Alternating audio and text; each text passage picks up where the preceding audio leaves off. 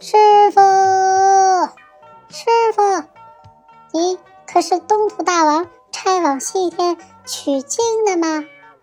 呃呃，贫僧正是。你你是谁？是人是妖？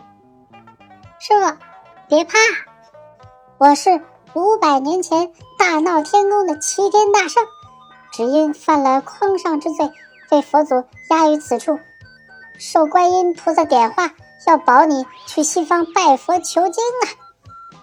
哦，既是菩萨指点，我自会收你。可可我如何救你呢？这不难，这山顶上。有如来的金字压铁，你只上去将铁儿接起，我就出来了。嘿，这山可真高啊！嘿，我爬。哦，那闪着金光的，定是佛祖的法物了哈！哈，我拜。哎，那猴儿让我去把它接下来。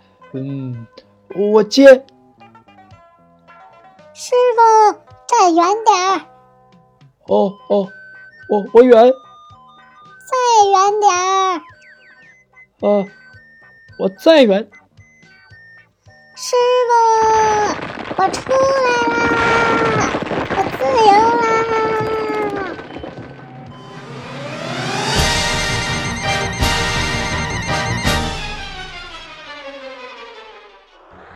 听了就想读。大家好。欢迎收听乐就读书，我是那个摸过金字塔、快板也会打、文能说天下、武却差到家的杨红叶老师。老师，老师，我的答案你收到了吗？收到了，不仅收到你的了，还收到好多其他同学的答案呢，我都各自传过了。你们这么积极，为师我是相当欣慰呀。哈哈，那必须的。您的电话也好记，幺五二零幺四六四三四幺。快快出题吧。哎，主动学习，好样的！那为师今天就多考考你。小萌听令：一，世界分为四大部洲，是哪四个？孙悟空出生在哪个州？又是在哪个州学的艺呢？二，水帘洞里有一块石头。上面写着十个大字，是哪十个字？三，孙悟空学艺的地方是什么山什么洞？师傅又是谁呢？四，孙悟空本应该活到多少岁？五，三灾厉害是指哪三灾？弟子收到，听您这几个问题，今天可是要讲孙悟空啊！哎，师傅。您先别动，我发现你啊，今天格外帅气英朗，精神抖擞啊。话说这个孙悟空，其实我也特别熟悉，要不今天，呃，你休息休息，让我来讲。哈哈哈哈，虚伪。行吧，那孙悟空就由你来介绍，这可是重头戏哦，可别搞砸了。弟子明白。各位同学，各位听众。我就是你们最爱的小萌，受众位抬爱，我长得那叫一个风流倜傥、帅气袭人。嗯，说正题。嘿嘿嘿，哎，孙悟空本是一只石猴，他本领非凡，大闹天宫那叫一个厉害，叮当痛哐，乒乒乓乓，叮咣叮咣，耶！哎哎。你这手舞足蹈的，都快打着我了。嘿嘿，师傅，我这开场是不是还不错？嗯，可不是嘛。再让你说下去啊，都可以晋级奥斯卡最佳音效奖了。得得得得得，这顿叮叮当当的，你呀，还是在旁边给为师辅助说明吧。啊，确实。孙悟空这个角色，大家实在太熟悉了，各大影视作品、游戏、动画片等等都有孙悟空的角色。但是，对原著的孙悟空，我们又了解多少呢？今天，我们就来好好研究一下这个闪着万丈光芒的主角孙悟空。话说，在东胜神州傲来国花果山上，有一块仙石，这石头三丈六尺五寸高，大概多大呢？有十二米，相当于五层楼那么高，又有二丈四尺周围，就是说周长大概八米，要四个大汉手拉手才能围成一圈。啊，这么大！这石头吸天地精华，竟孕育了一个宝宝。有一天，时辰已到，轰的一声，大石崩裂，一只石猴应声跳出。眼睛还向外射着两道金光，直到云霄，连天上的玉皇大帝的凌霄宝殿都被这金光照了个满堂通彩。这小石猴在未来做事儿，那可叫一个惊天动地。叮咣通通，咣咣当当，叮叮咚咚。哎，行了，停，别在那儿配音效了。可孙悟空究竟长相如何？身高几米？活了多久？又是怎么最后被压到这五行山下呢？我这有份档案，小猫。到，姓名：美猴王孙悟空。嗯，其实这石猴本无姓名，只因带头进了那水帘洞，所以被其他众猴拜为美猴王。可这石猴……到底长得啥样呢？真是美若天仙吗？小猫，到，身高长相，孤拐面，凹脸儿尖嘴，身高不足四尺。你看看，什么美猴王啊！终于知道这猴屁股为什么总是红的了。估计呀，天天是互相拍呀。文中这猴子凹脸儿尖嘴。这美不美？你们一学就知道了。我来给大家描述一下。菩提祖师曾说：“这石猴比人少两腮，你把脸使劲儿往里缩就好，再加上个尖嘴，就是把嘴用力向前伸。嗯，差不多一个凹脸尖嘴的石猴就出来了。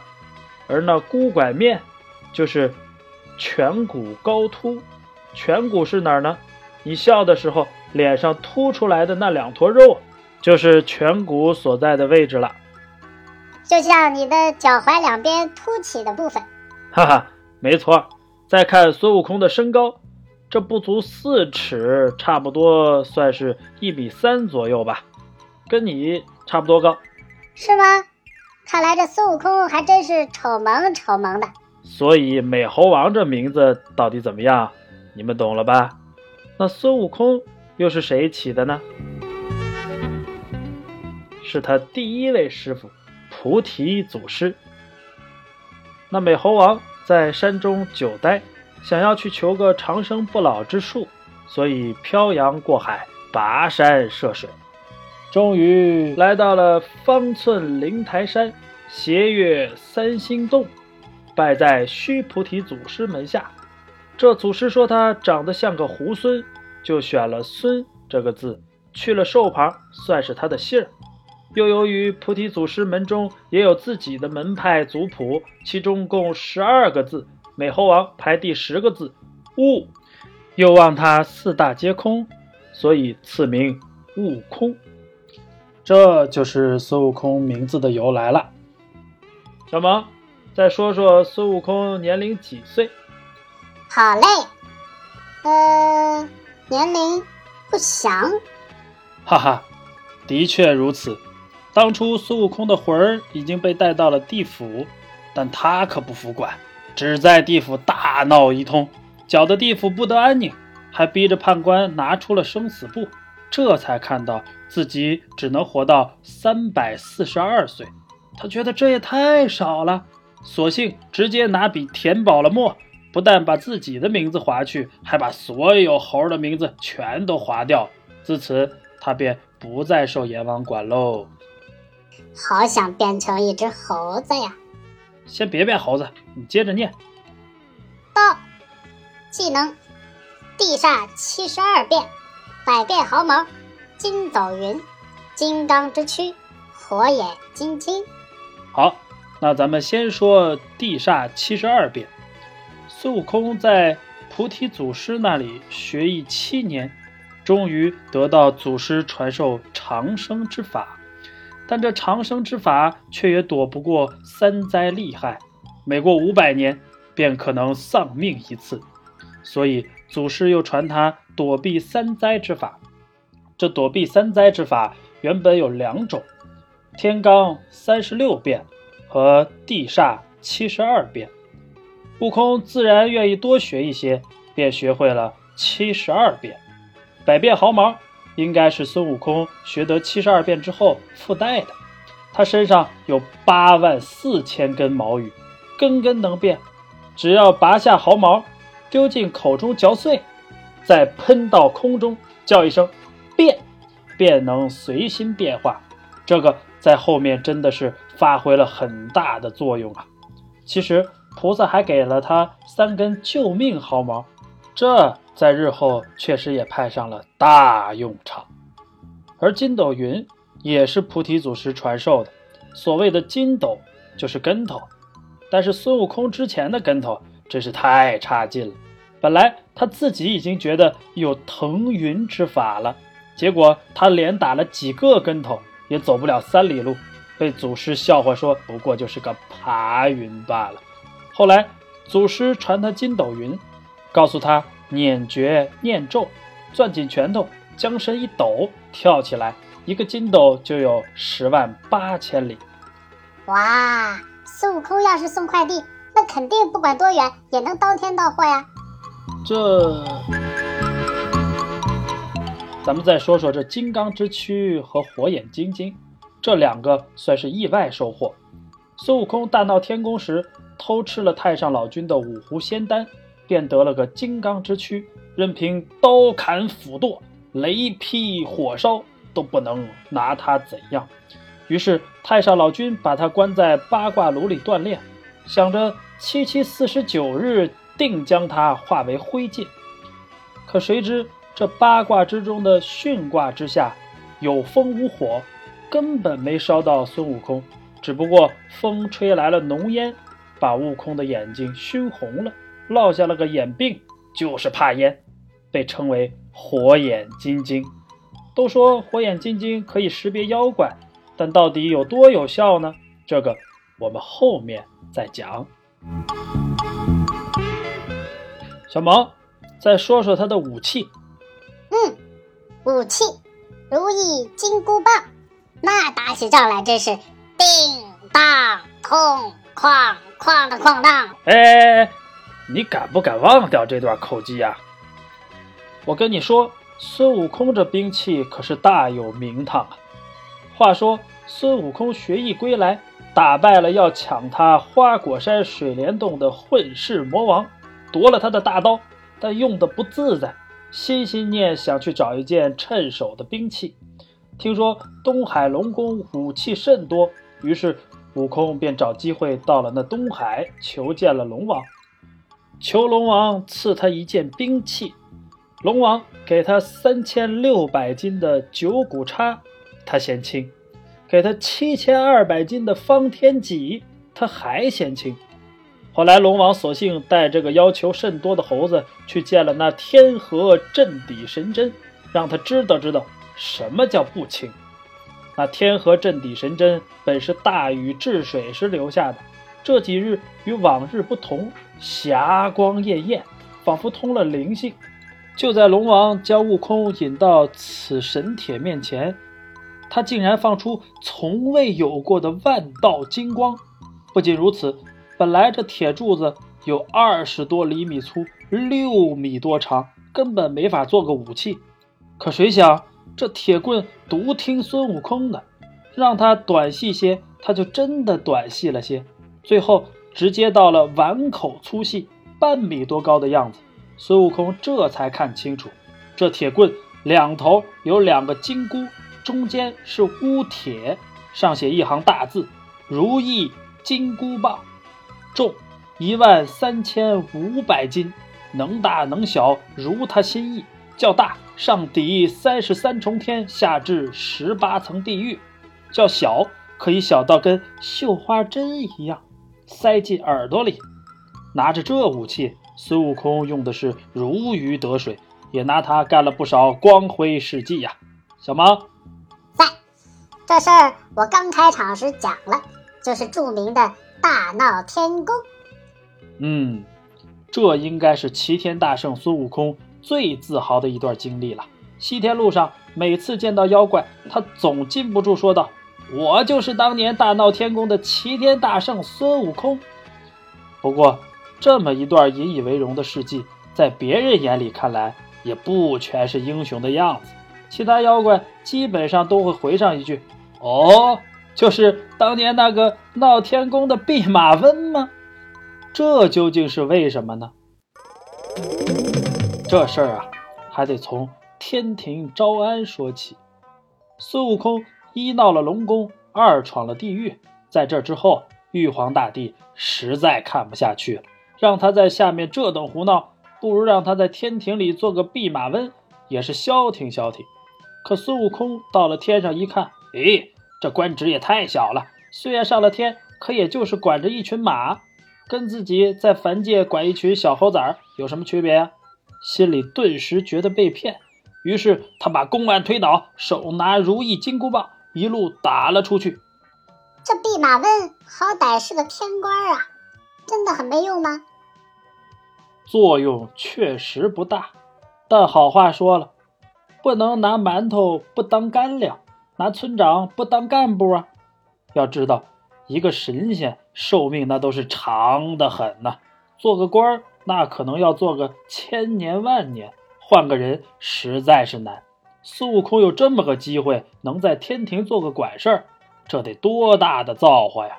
他是一个低级猴妖，闹了事儿还被封了官儿，那管马的办公室里可还有什么监丞、典部、吏士、大小官员，这些人可都比他资历老。早就盯着这职位了，谁想悟空一上来就当了他们领导了，这心里得多憋屈呀！最重要的是有了仙路，这就是正式神仙了。跟以往不同，你看他打出南天门也没有什么人阻拦，保安怎么敢管领导呢？刚下界就有两个独角鬼王说：“哎，金剑大王受了仙禄，特献赭黄袍一件。”愿献犬马之劳，这也是因为孙悟空是正式神仙了，才来投奔。后来玉帝传旨要捉拿猴妖，不想巨灵神和那哪吒都打不过孙悟空，不得已天庭许诺孙悟空做了一个齐天大圣，但这次是有官无禄，说白了就是挂个名字，没有工资。这反而哄得孙悟空哈哈大笑。反正孙悟空就是图个名号，好个面子。就算如此，这麻烦事儿还是一桩一桩的来。玉帝让他看管蟠桃园，他却不守规矩，自己先敞开肚皮吃了起来。后来听摘桃的仙女们说，王母的蟠桃会马上就开始了，而有官无禄的他却并没有受邀请。于是，一口气之下，自己跑到了蟠桃会上。完了，完了，完了！悟空那颗躁动的心呢？到了那里，真是不规矩的事儿干了个遍：偷吃蟠桃会的菜，偷喝蟠桃会上的酒，偷吃太上老君的仙丹。最后发现闯了大祸，赶紧溜出天庭，跑回了花果山。这次可真是惹怒了好脾气的玉皇大帝呀！决定要好好收拾一下这泼猴，于是派出了天庭捉猴部队。这天庭捉猴部队有哪些人呢？四大天王协同李天王并哪吒太子，还有二十八宿、九曜星官、十二元辰、五方揭谛、四支公曹、东西星斗、南北二神、五岳四渎、普天星象，共十万天兵，布一十八架天罗地网。下界去花果山围困那嘚瑟的小猴崽儿！我的天哪，十万天兵，这不是欺负我们孙大圣吗？别急呀，这人数虽多，武力却不算多大。在书中后面有交代，如来佛祖打败孙悟空之后，天庭曾开了一个安天大会，请的是谁呢？三清四御五老六司七元八极九曜十都，这可都是千真万圣高手中的高手。在十万天兵中，大家可以发现，九曜星君是先说的，武力排名是靠前的，而在这安天大会里却排到了最后了。所以说呀，这十万天兵武力还是比较初级的，就是人多而已。孙悟空很快就打败了九曜星君、五大天王、晦暗使者。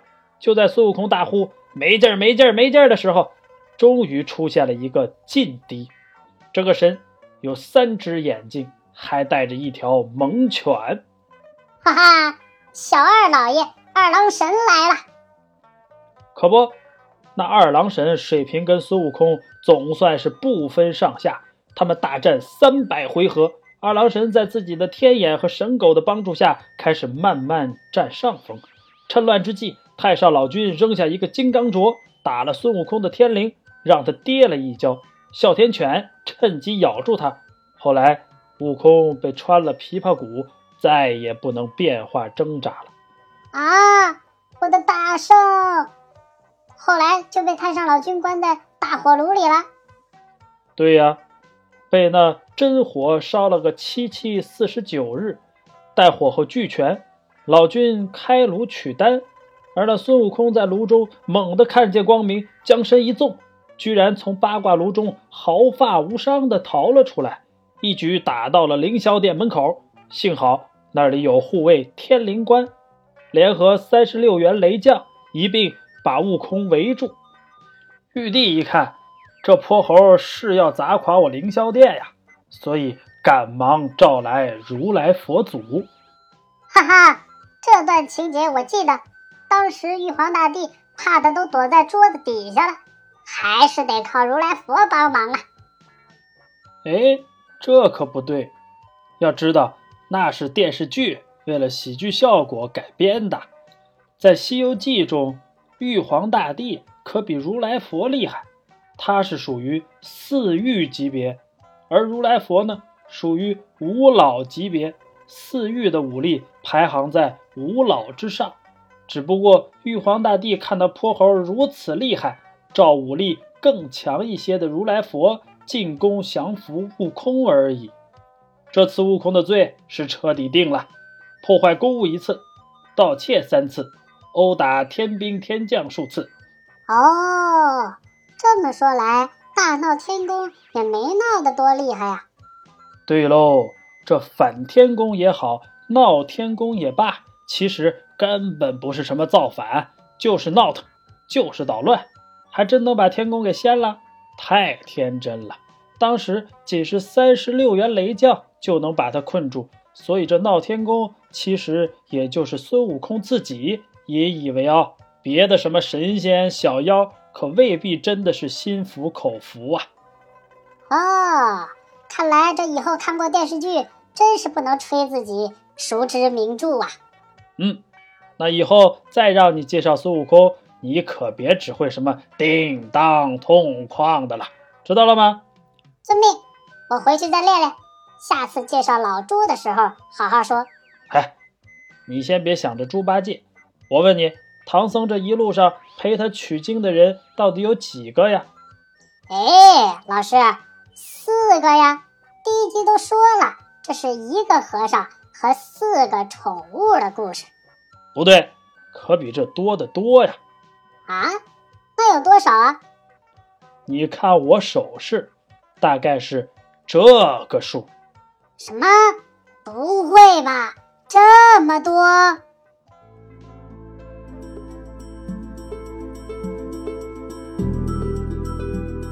冷就读书，听了就想读。收听更多冷就读书节目，请关注“诸葛学堂”微信公众号。获取更多语文资料干货，请扫下方二维码进群讨论。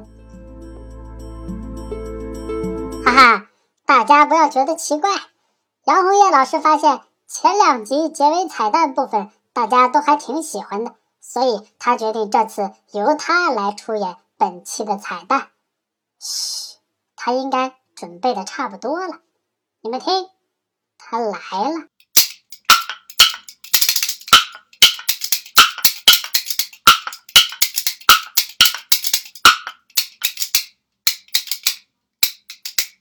小小的毛猴胆量高，武艺高强逞英豪，曾拜过师傅菩提子，勤学苦练的把一小，七十二变全学会，滴了溜溜一溜跟头就不见了。闹龙宫得来无价的宝，老龙王赠给了他定海针一条，此物要大就能大，要小就能够小。他本是孙大圣的金箍棒一条，他随身就带着三月三。听了就想读，这里是每周三的《老旧西游记》，咱们下周再见。